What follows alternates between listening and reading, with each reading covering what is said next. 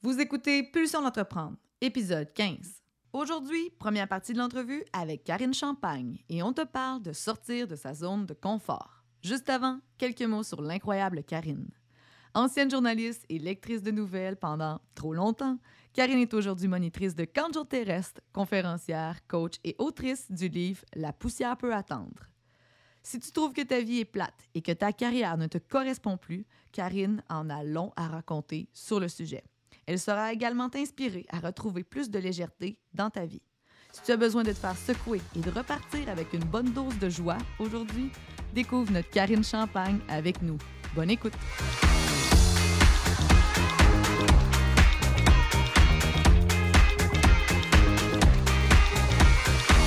D'entreprendre, c'est un rendez-vous où la perfection n'existe pas. C'est une occasion pour toi de découvrir des outils et des trucs livrés généreusement par des entrepreneurs de cœur et des humains fonceurs qui se sont remis plusieurs fois en question. Je suis Stab Dion et je suis à la tête de Bombe Créative, une entreprise explosive qui a compris que pour faire progresser les humains, des équipes et des projets, il faut solidifier les bases et ça, ça commence toujours par soi. Que tu sois salarié ou en affaires, je t'invite à te poser des questions à écouter quelques histoires, expériences et anecdotes qui te donneront envie de transformer tes prochaines pulsions en action. Avec nos invités et nos sujets hors normes, on se livre à toi pour t'inviter à ton tour à t'entreprendre. Et souviens-toi que peu importe d'où tu pars et où tu veux aller, tu as toujours le choix, le tien. Alors, prêt à avoir plus d'impact dans ta vie? Je te souhaite la bienvenue sur Pulsion d'entreprendre.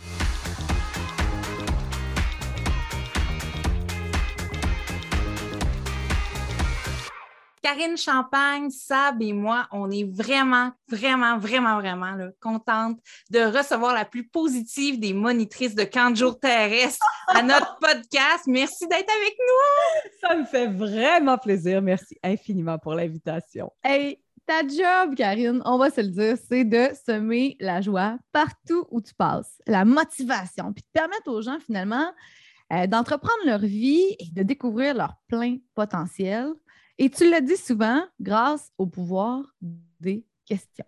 Oui. Ouais, hein? Parle-nous donc de ce qui t'a amené là où tu es aujourd'hui. Fais-nous un court résumé de ton parcours. OK, il y, a, un problème déjà dans la première question. Il y a le mot court, mais je vais, je vais essayer de l'embrasser le plus possible.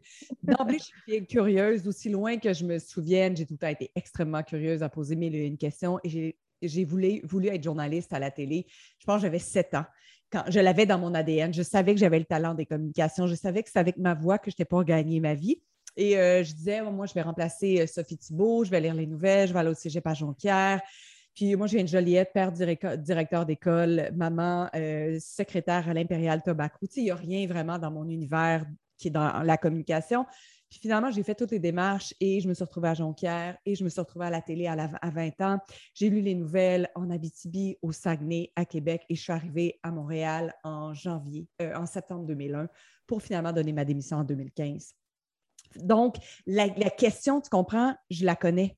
La question, je sais qu'elle est euh, incroyable, je sais qu'elle peut manipuler, je, sais qu'elle peut être chargée d'une conclusion, je sais qu'elle peut euh, fermer complètement la création, mais je sais aussi qu'elle peut l'ouvrir. Puis éventuellement, je me suis mis à me questionner sur moi, ma vie. Et c'est là que j'ai délaissé le métier qui était spectaculaire, ma face sur les autobus, pour créer quelque chose de complètement différent. Je ne pouvais pas croire que j'étais pour me limiter à être une journaliste à la télé. C'est la version courte, ça, là, ça c'est vrai. Là. Ben oui, moi, je, moi, je, défi relevé. C'est vraiment euh, bien résumé. Merci, Karine. Bravo.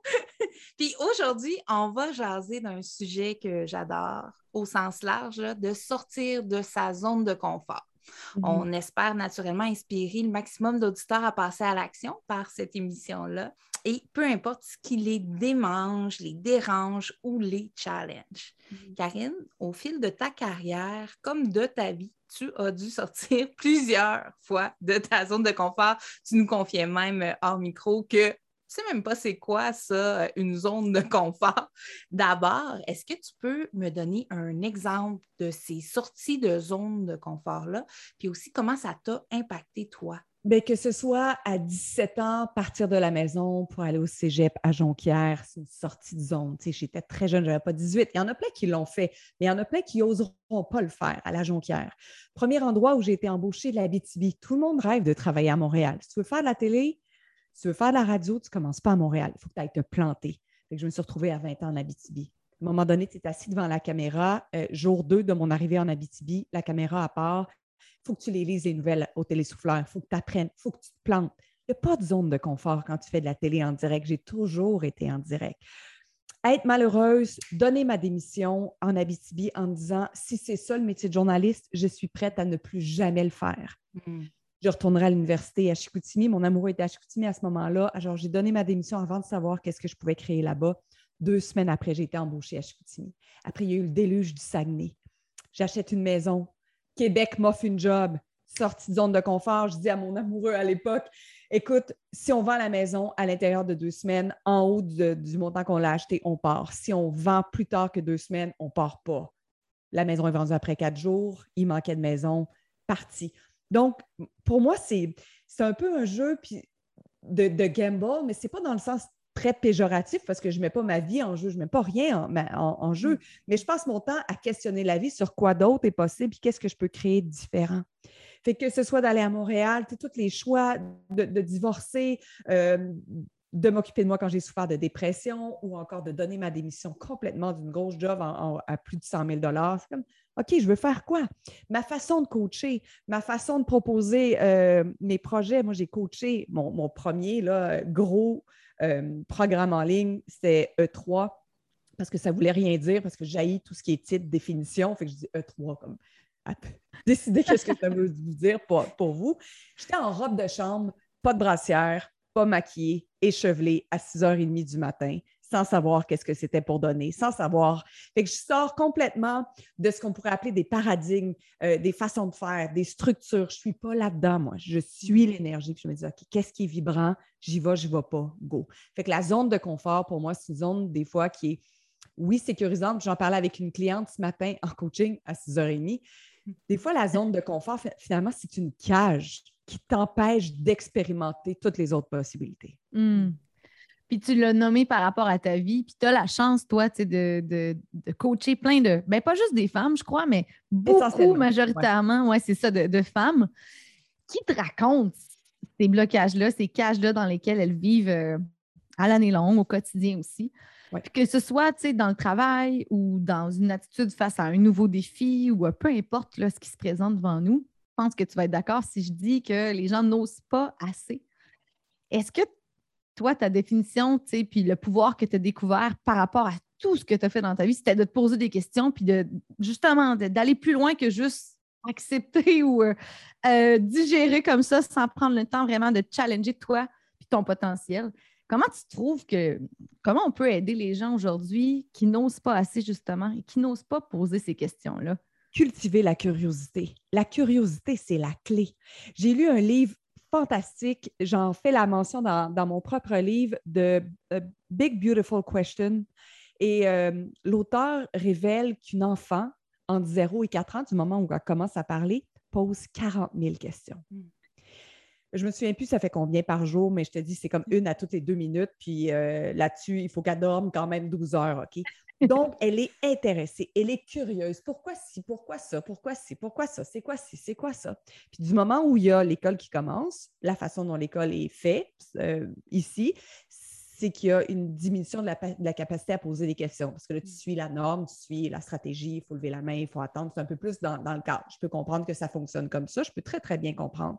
Mais en même temps, il s'est rendu compte à travers les études que dès qu'on commence à relâcher les questions, il y a un désengagement envers soi-même, puis envers l'éducation. Et plus ça va dans le processus scolaire, moins on pose de questions. Rendu au cégep, à l'université, il y a bien peu de questions. Et là, j'ai fait le parallèle avec, moi. Je suis comme, ah, OK, c'est intéressant. Si je suis si curieuse à propos de tout quand j'ai 0-4 ans et que maintenant, comme adulte, je ne me pose plus de questions, je suis complètement désengagée envers qui je suis, complètement désengagée envers qui je suis comme entrepreneur. Alors, qu'est-ce que ça prendrait pour qu'on puisse retrouver cette curiosité qu'on avait à 4 ans? Qu'on arrête de penser que, euh, parce qu'il y a beaucoup d'étiquettes liées avec la poseuse de questions, comme euh, elle est gossante, ou tu es la nerd, ou tu es celle qui comprend rien, et tout ce que ça peut faire remonter dans vos univers parce que vous l'avez peut-être déjà vécu. Mais Et si à partir de maintenant, je m'engageais envers moi-même en me posant des questions, puis que je créais ce qui est le fun pour moi. Je n'ai pas à le découvrir, j'ai juste à le créer, puis à mmh. l'expérimenter, puis à goûter si c'est bon. Est-ce que vous êtes prête à goûter, si vous êtes à goûter à cette vie-là, à ce nectar-là, à cette curiosité-là, à cette présence-là et à cette conscience-là que tout le monde a accès, mais que bien peu vont choisir d'aller explorer et créer? J'adore que tu apportes la nuance justement de l'enfant et que comment c'est en vieillissant qu'on perd cet instinct-là il y a aussi autre chose qui vient avec grandir, c'est le besoin de validation. Quand on est très mm-hmm. jeune, ça n'existe pas vraiment. On est juste dans l'être, puis on fait juste exister. Puis justement, tu en parles dans ton livre euh, La poussière peut attendre. Si vous ne l'avez pas lu, vous qui nous écoutez, c'est un excellent livre à aller lire.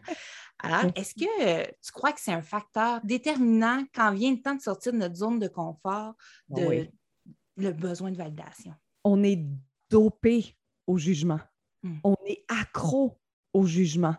On s'inquiète énormément et avec raison de toutes les dépendances qui sont très connues comme l'alcool, la drogue, euh, manger euh, et trop travailler, trop magasiner et tout le reste. Mais si on regardait qu'est-ce qui se passe juste avant, la première dépendance dans laquelle on baigne depuis qu'on a quatre ans, peut-être trois ans, c'est la dépendance au jugement ça tue énormément la créativité, ça tue la puissance, euh, ça tue l'engagement envers soi-même parce qu'on se demande, mais qu'est-ce qui va se passer si je dis que je ne veux pas aller là? Qu'est-ce qui va se passer si je fais telle action? Qu'est-ce, que, qu'est-ce qui va se passer si je dis que je canalise, que, je fais du channeling? Peu importe que, que, je veux faire du graphisme, peu importe ce que c'est, je veux me lancer en affaires. Tu as tellement peur du jugement, tu es tellement dépendante au jugement que tu refuses d'être toi en totalité pour moi, ça a été un des gros sevrages que j'ai dû faire. Et je te dirais que je suis retournée en cure de désintoxication en lien avec le jugement, pas nécessairement enfermée euh, dans un centre, mais moi-même, avec moi-même, j'en ai fait trois, quatre bonnes cures. Il fallait que je désapprenne à entendre constamment ah, t'es belle, t'es belle, ah, t'es bonne à télé, t'es fine, t'es la fierté de Joliette, euh, et tout ce qui vient avec le fait de faire la télé, et tout ce qui vient avec le fait d'être une première de classe ou d'être dans le premier cinquième. Puis il y a peut-être des gens qui vont dire Wow, attends, de quoi elle parle? Mais tu sais quoi, quand tu es bon à l'école, puis c'est peut-être arrivé à vos enfants, puis c'est peut-être arrivé à vous-même, il vient une pression parce que tu plais. Puis là, quand tu coules, c'est la fin du monde parce que tu penses que tout le monde va te détester parce que tu as échoué ton examen. Tu comprends? Ça, quand ça vibre, la peur, là, puis pleurer avant de montrer ta note d'examen ou ton, résultat académique à tes parents, ou c'est la peur de ne pas être aimé parce que tu n'es pas à la hauteur des attentes. Mais ça n'a rien à voir avec qui tu es, ça. Oui, hein, puis les standards sont partout. Toutes les occasions sont bonnes de se faire valider, que ce soit avec des pointages ou euh, des standards ou des éléments justement qui construisent notre, quotidien au travail, hein, euh, personnellement, en relation. Les likes sur Facebook, les likes ah! sur Instagram, ton chiffre d'affaires, c'est tout. Là. Combien de personnes abonnées sur ton, ton infolette, combien de downloads dans ton, euh, dans ton podcast? On est constamment bombardé de comparables. Tellement. Puis ce que j'aime beaucoup dans, l'univers Karine Champagne, c'est que souvent, ben, puis tu as, quand même euh, beaucoup utilisé les, plateformes, les lives, les, sorties ici et là à travers tes différentes entrevues, tes contributions que tu fais pour parler d'une chose qui, moi, ça résonne énormément parce que là, tu sais, tu incarnes la transformation, tu l'as vécu toi-même, tu accompagnes des gens qui se transforment au quotidien, mais soyons là, transparents tu nommes souvent que euh, les femmes, encore une fois, peut-être un petit peu plus, vont parfois être coincées euh, dans leur âge. Et le fait que euh, ils sentent peut-être pas toujours qu'il y a une possibilité de changer. On a des fois parfois l'impression qu'il est trop tard ou qu'on est mm. trop avancé dans notre vie. Je pense que c'est un sujet qui t'interpelle énormément. Puis j'aimerais ça que tu nous fasses un speech dans le lien où, où il n'est jamais trop tard pour remettre en question ce qui se passe autour de nous. Parle-nous donc de, ça, puis peut-être du fait que ça dérange aussi de voir autant de gens qui sont coincés dans, dans ben, ce je, trouve, ça vraiment intéressant. Ça ne me dérange pas que les gens restent coincés parce que c'est leur vie. Et qui je suis pour juger la personne qui désire rester coincée et qui n'est pas prête peut-être à faire une sortie de zone, euh, si on peut l'appeler ainsi. Ouais. Mais basé sur quoi on devient trop vieux? Basé sur quoi ça devient trop tard. Basé sur quelle expérience de vie? On ne peut pas être habillé euh, de telle façon quand tu as plus que 45 ou 50 ou 60. Basé sur quoi? Où euh, ta vie est finie, ou c'est la fin de ta vie, ou c'est le début de la fin de ta vie quand tu es rendu à X nombre d'âge. Euh, par rapport au visage, par rapport à tout ce qu'on impose aux femmes, mais aussi certains hommes qui ont acheté ça, par rapport au fait de devoir absolument rester jeune ou avoir l'air jeune, alors qu'à l'intérieur, tu es en décrépitude. Alors qu'à l'intérieur, tu es toute sauf rayonnante. Puis je trouve ça vraiment fascinant parce que j'adore l'expérience de transitionner vers la cinquantaine. Je trouve ça fascinant de voir tous les points de vue qui remontent. Si je regarde ma poitrine, ma peau, euh, mon visage, euh, mes cheveux gris, maintenant, je ah, c'est intéressant. Je pourrais être en train de me juger, mais j'ai toujours choisi d'honorer qu'est-ce que j'étais en train de devenir parce que je trouve que ça me donne tellement plus de liberté. Et si je veux compléter mon expérience terrestre avec énormément de légèreté, je vais aller au bout de l'expérience terrestre et je n'arrêterai pas de vivre avant de quitter mon corps. Hmm. L'acceptation, oui. Euh, l'acceptation. Est-ce que je parlerais d'acceptation? Accepter? C'est comme dans mon univers, je ne dis pas que ce n'est pas le bon mot, mais c'est comme si ça sonne résignation. Je me mm. résigne. Euh, ah, c'est bon, j'aime ça. Oui, c'est juste dans, mon énergie, comme est-ce que je veux accepter? Non, je veux juste être. Accueillir. Ah, ouais, comme à bras ouverts. Wow, c'est une transition dans ma vie. Quel changer. Si on arrêtait de juger ces transitions-là, quand on, on a transitionné. Euh, d'un être sans corps à un être dans un corps qu'on était dans le ventre de nos parents. Après, on a fait une transition dans l'expérience terrestre. Après, on fait des transitions en apprentissage, en apprenant à marcher. On va à l'école, on apprend, on transitionne constamment, mais je suis encore en période de transition, puis je vais l'être jusqu'à temps que je choisisse de quitter mon expérience terrestre. Comme Alléluia! Quel bonheur! Moi, j'adore. J'en parlais encore à mes clientes ce matin. On parlait de, de sexualité parce que ça, vient avec des changements. Des fois, le corps, ça vient, ça vient avec euh, la, la, ménopause ou une légère diminution de la libido, peu importe. Au lieu de prendre ça comme une fin en soi, pourquoi pas la questionner, questionner notre corps sur Ah, OK, un peu dry dans le coin, un petit peu sec dans le coin. Je te donne un exemple joyeux. Au lieu de me juger sur Oh mon Dieu, je ne peux pas croire que je suis rendue là, c'est comme Hey, qu'est-ce qui serait le fun à partir de maintenant alors?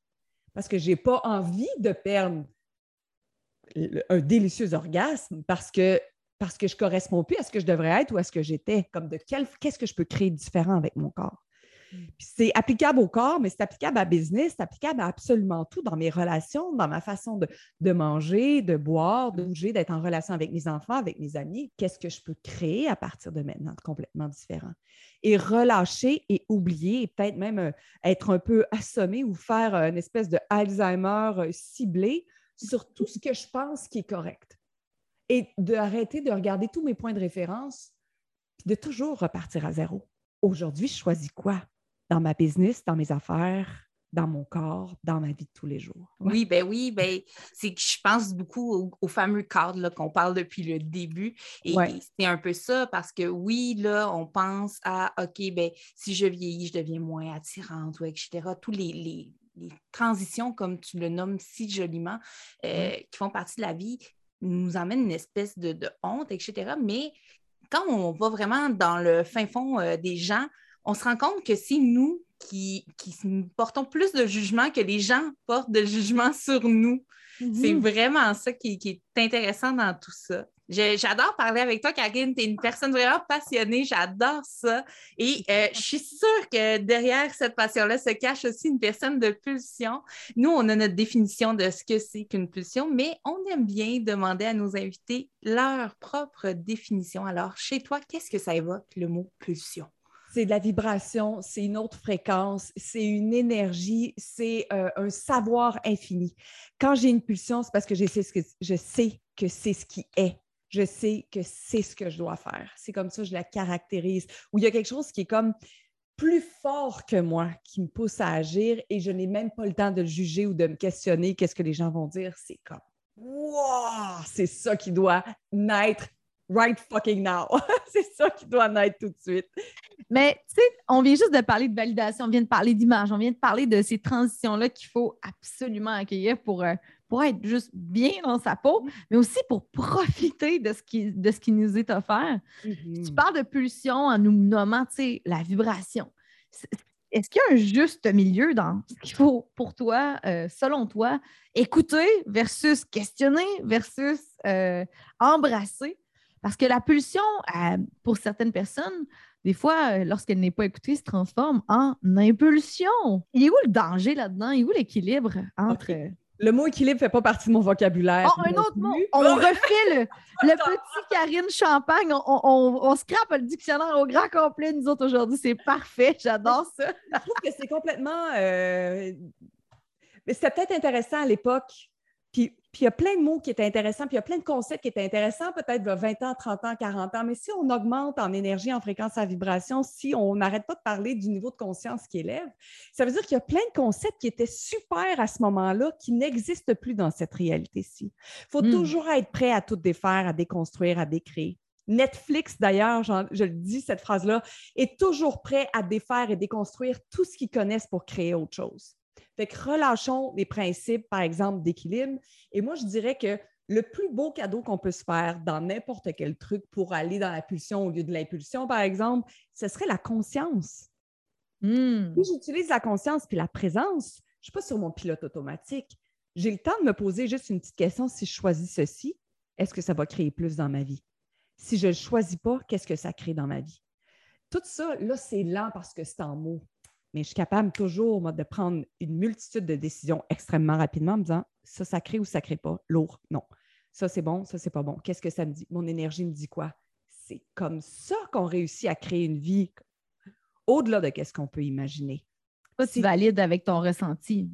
Toujours lourd. Est-ce que c'est lourd? Est-ce que c'est léger? Est-ce que ça crée plus? Est-ce que ça crée moins? Qu'est-ce que ça crée? Est-ce que c'est le temps de larguer? Est-ce que c'est le temps d'arrêter? Est-ce que c'est le temps de débarquer? Mais si je facilite dans la vie, puis c'est ce que je fais avec mes clients, donc je suis en présence totale pour capter tout ce qu'ils disent comme mots, puis savoir, puis capter aussi ce qu'ils disent pas, puis capter également ça- tous les mensonges que les gens se racontent, puis-je m'offrir le magnifique cadeau d'être ma meilleure cliente. Ah, OK. Fait que je suis constamment en état de coaching Ah. avec moi-même. C'est ça, c'est ça que j'allais dire. C'était ça ma, ma, ma compréhension de ce que tu me partageais. C'était tu veux être, c'est ça, appliqué dans l'imperfection, dans la réflexion, dans le challenge personnel, Oui. ce que tu enseignes, mais par rapport à toi d'abord et avant tout. Ah oui, toujours. Je suis mon meilleur outil. Je suis mon me- meilleur outil parce que les gens qui, mettons, qui choisissent de travailler avec moi, c'est pas, c'est pas ma stratégie de vente, c'est pas ma page de vente. À la limite, c'est même pas mon branding. C'est, il y a quelque chose de vibrant que peut-être qu'on a réussi à capter puis à décliner sous plein de façons visuellement. C'est ça que je veux. C'est cette énergie-là que je veux. C'est se laisser être là. C'est cette envie d'arrêter d'avoir un besoin inouï de plaire à tout le monde, puis d'être juste vivre joyeusement et légèrement. Ça me permet tellement de mieux comprendre ta définition de vibrer, ce que tu me partages là. Parce que euh, on pose la question, nous, c'est quoi une pulsion pour vous? Mais là, toi, tu as, ta définition, puis comment tu le, tu l'embrasses au quotidien, cette vibration-là, c'est tellement plus grand que, que simplement ah, être connecté avec son énergie. Quand tu me parles de conscience, présence, mon Dieu, qu'on va pouvoir faire du pouce là-dessus dans cet épisode-ci. Tellement, puis même avec ma business, je suis en présence totale, pas en conscience totale. Je passe mon temps à poser des questions à ma business. À mon livre, tu n'as pas idée combien de questions j'ai posées. Bon, c'est comme si je assis avec, puis on prend un verre de vin, puis de quoi tu veux que je parle? Tu veux-tu une maison d'édition? Puis là, il me disait juste, non, fais-moi confiance, j'en ai pas besoin. Non, fais-moi confiance. Fait que j'ai eu une, j'ai une discussion avec chacune des parties de ma business pour lui demander, elle, c'est une entité distincte, c'est pas mon énergie, je suis pas ma business, ma business, c'est pas moi. Ma business, c'est une énergie. Donc, on peut jouer avec ceci puis questionner notre business. As-tu envie de travailler avec cette personne-là? Si j'embauche elle, est-ce qu'elle va créer plus de revenus? Est-ce que est-ce qu'elle va te permettre est-ce qu'elle va contribuer à, à nous? Oui, parfait, je l'embauche. C'est non, même si elle a le CV le plus béton de la planète, comme non. Énergétiquement, ma business ne veut pas travailler avec cette personne-là. Comme OK. Fait qu'on est hors rationnel complètement. Là. Ah ouais, c'est ça. Mais c'est bon, même euh, d'être capable de, de reprendre la petite nuance que tu apportes, tu vois, dans la correction que tu viens de faire. C'est juste de jouer avec ces mots-là. -là, c'est pas négatif. Là. Non. Qu'est-ce que ça crée? Qu'est-ce que ça crée quand je dis ça? C'est que si je suis tellement présente, puis euh, par exemple, je dis Ah, je suis tellement fatiguée, c'est plate, tout ça, je peux me répéter ça sur le pilote automatique ou juste me mm-hmm. questionner comme Ah, c'est intéressant, j'arrête pas de dire que je suis fatiguée. Hum, curiosité, qu'est-ce qui me fatigue tant que ça? OK, cool. Comment, maintenant, qu'est-ce que je peux faire de différent? Comment je peux le shifter ou switcher? Ou... Comment je peux jouer avec ce que j'appelle la fatigue dans la réalité? Qu'est-ce que ça représente? Au-delà du mot, qu'est-ce que ça fait dans mon corps, dans, mon énergie? Hmm, j'adore ça. Puis là, on va aller vibrer encore plus profond avec toi. On se dirige tranquillement vers notre segment préféré, question pulsion.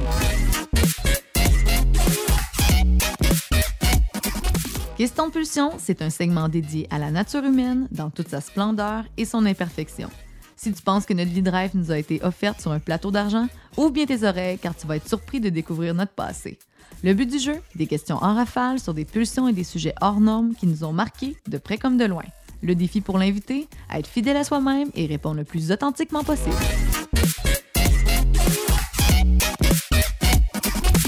Question de pulsion, version pro quelle chose est essentielle pour toi pendant une journée de travail?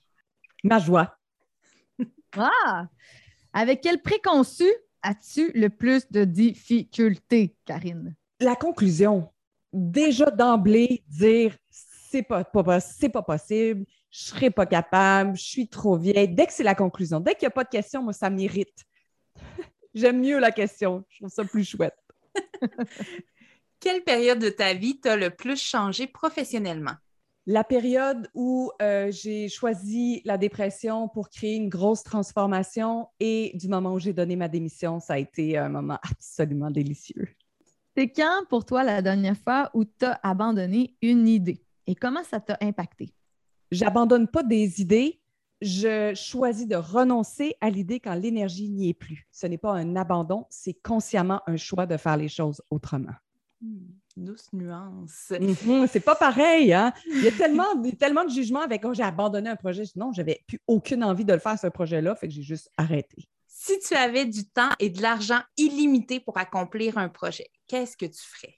Je ferais pas mal la même chose que je fais en ce moment et euh, j'accorderais encore plus de temps. C'est euh, ce que j'ai débuté euh, en 2021. J'accompagne les personnes en fin de vie. Alors, je, souhaite et je désire apporter encore plus de douceur dans la transition pour la famille qui reste dans une expérience terrestre et la personne qui euh, fait son passage dans l'au-delà. Wow! Peux-tu nous en parler un petit peu plus? Oui. Moi, je suis fascinée par euh, les transitions. Je trouve que c'est phénoménal. Euh, il y a beaucoup de joie dans passer de l'autre côté. Ma mère est décédée subitement en octobre 2019 euh, après un triste accident. Elle a chuté dans les escaliers, elle s'est cassé euh, le cou. Elle est devenue euh, quadraplégique, puis on a choisi de ne pas lui faire éterniser ceci. Fait qu'elle est décédée 12 heures après. Et on était là, ma soeur et moi, mon père aussi était là. Et tout de suite, je tenais sa main, puis elle m'a juste dit tout de suite. Puis quand je te parle haute fréquence, c'est qu'on peut capter tout. elle m'a juste dit, ben comment, Karine, je suis même plus dans mon corps, je suis partout dans la pièce et je me suis propulsée vers l'arrière. Je suis comme, oh my God, OK, c'est ça. Et il y avait énormément de joie. Il y avait énormément de possibilités. Elle est venue euh, me voir quelquefois en rêve, puis je me souviens de pleurer, puis de dire comme, Maman, tu t'ennuies-tu de nous autres? Puis elle dit, ben non, voyons, ça n'existe pas l'ennui, je suis partout. Fait qu'il y a cette vision-là très, très délicieuse de ce qui se passe après on devrait peut-être festoyer encore plus. Je trouve qu'on a beaucoup à apprendre sur l'après-vie. On a beaucoup à apprendre sur quelles sont les possibilités. Euh, tu sais qu'on fait des tableaux de visualisation, on les fait pour la vie ici, mais quand on est en fin de vie, on peut très bien commander aussi qu'est-ce qui va se produire dans l'après.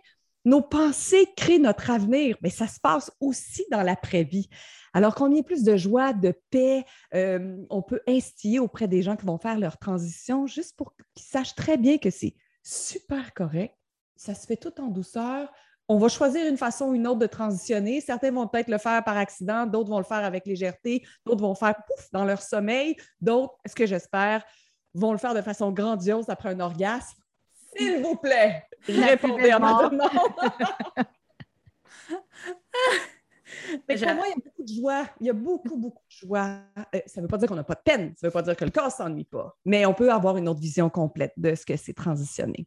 Je trouve que ça amène vraiment à l'acceptance, tout ça. De, ben, pas acceptance parce qu'on a défini qu'on ne voulait pas ce mot-là, mais vraiment à accueillir, hein, embrasser, accueillir. Le processus de la vie naturelle, tout simplement c'est une transition, puis on est tellement limité à ce que c'est l'expérience terrestre que sans corps, on n'est rien, alors que c'est pas vrai. Il y a toute une communauté, il y a une vie phénoménale, il y a de la douceur, il y a de l'amour, il y a de la bienveillance, il n'y a aucune limitation.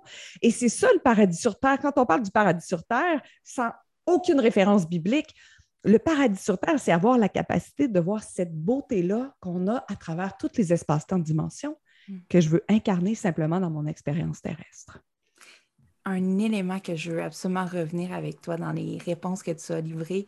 Tu parlais de la dépression, puis je pense que c'est un sujet euh, qui est encore un peu tabou, beaucoup trop selon moi, à mon avis, euh, de, se donner cette liberté-là de, de, faire je vais pas bien, puis je vais. Puis en plus, toi, tu l'as utilisé comme un moteur. Est-ce que tu veux nous en parler? Parce que s'il y a des gens qui vivent ça, je pense que c'est important d'en parler. Écoute, il y a plein de, façons dont je pourrais en parler. Quand je l'ai vécu, pour moi, c'est un passage obligatoire. La dépression, ce n'est pas un tabou. Euh, c'est une maladie. J'ai été médicamentée. Puis moi, ça ne m'a vraiment pas dérangée. J'étais vraiment soulagée d'avoir un diagnostic parce que j'avais plus euh, aucune joie, aucune vie. Euh, il n'y a plus rien qui me tentait. J'haïssais lire les nouvelles. J'étais sur le pilote automatique. Tu n'as pas idée comment dès que le, texte partait, c'est comme si je faisais sur play, puis je disais à mon collègue, pose-moi pas de questions, alors que d'habitude, on improvise. Je disais, je vois, je vois rien, je ne suis pas capable de, rien faire. Et maintenant, je me rends compte que la dépression, c'est une façon que le corps a, réagi lorsqu'on se ment depuis trop longtemps. Fou, drop the mic.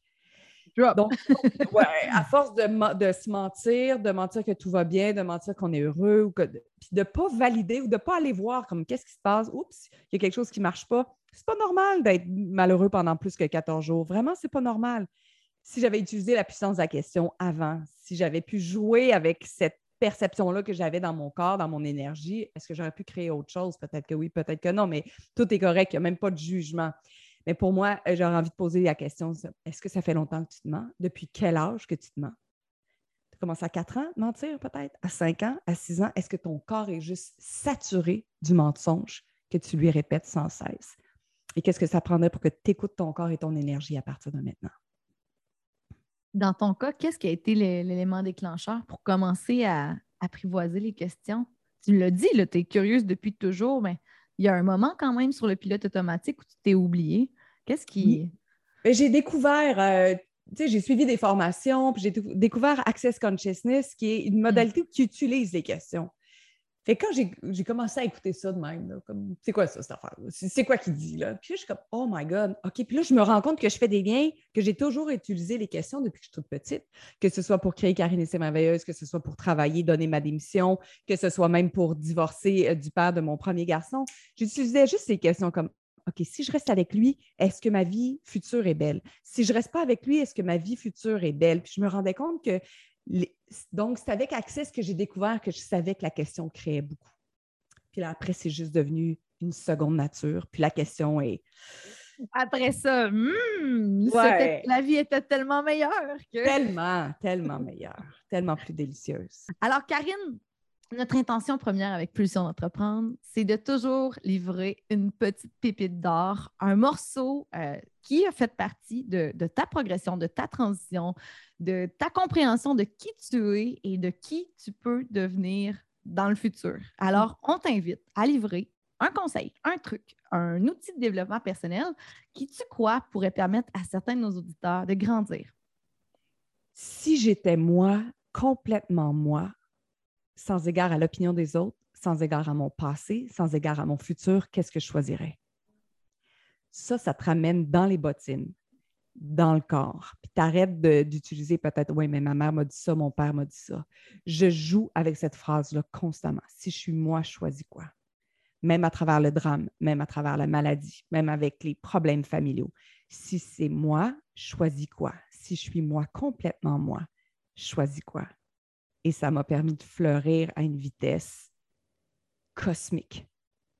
Parce que j'ai besoin d'acheter tout ce que les autres ont vécu. J'ai un frisson. Je ne sais pas, Claudie, comment tu te sens?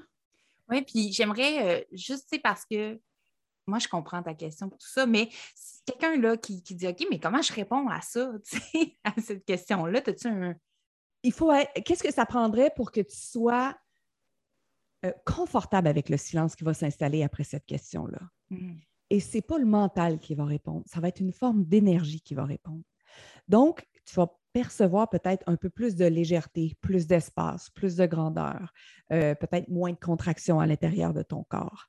Fait que c'est comme ça que je, réponds à mes questions. Si jamais de façon, je ne travaille pas avec le mental, euh, si ça ne fonctionne pas, si je travaille avec le mental, je deviens rabougri, euh, de mauvaise humeur, exténué. Tandis que si je joue simplement avec, OK, si j'étais moi, qu'est-ce que je ferais dans cette situation-là? Là, ça ouvre un monde de possibilités. Puis je renonce à tout ce que je sais. J'en ai fait mention tantôt, c'est comme si on souffrait d'Alzheimer. OK, je ne connais rien là-dessus. je, renonce à tout ce que je sais je renonce à toutes mes idées préconçues, je renonce à toutes mes croyances, toutes mes fausses croyances, tout ce que j'ai pu acheter, tout ce qui existe dans l'univers, tout ce que les gens qui disent que oui, c'est vraiment comme ça qu'il faut faire ça, je renonce à ça, je fais abstraction de tout ça. Si je suis moi, dans mon expérience terrestre, avec mes millions d'années d'expérience d'être infini, qu'est-ce que je sais à propos de ceci et qu'est-ce que je choisis? utiliser ce truc-là, je pense que avec le petit ajout que tu as fait, qui est vraiment, je me pose la question, puis à l'intérieur, qu'est-ce qui vibre? Je pense que les auditeurs pourront euh, vraiment s'orienter grâce à cette question-là. On l'espère. Karine, merci beaucoup, beaucoup, beaucoup d'avoir livré euh, de toute ta générosité euh, ce volet de sortie de zone de confort du côté professionnel. Mais avec toi, dans notre prochain épisode, on va aller explorer Karine, son côté personnel. T'écoutes Pulsion d'entreprendre et tu aimerais peut-être même te lancer en affaires? On t'invite gratuitement à notre webinaire pour te faire découvrir la boussole marketing, un outil de prise de décision stratégique qui t'aidera à voir plus clair pour orienter tes actions. Si tu veux te lancer sur des bases solides, rends-toi gratuitement au itinermarketing.com webinaire.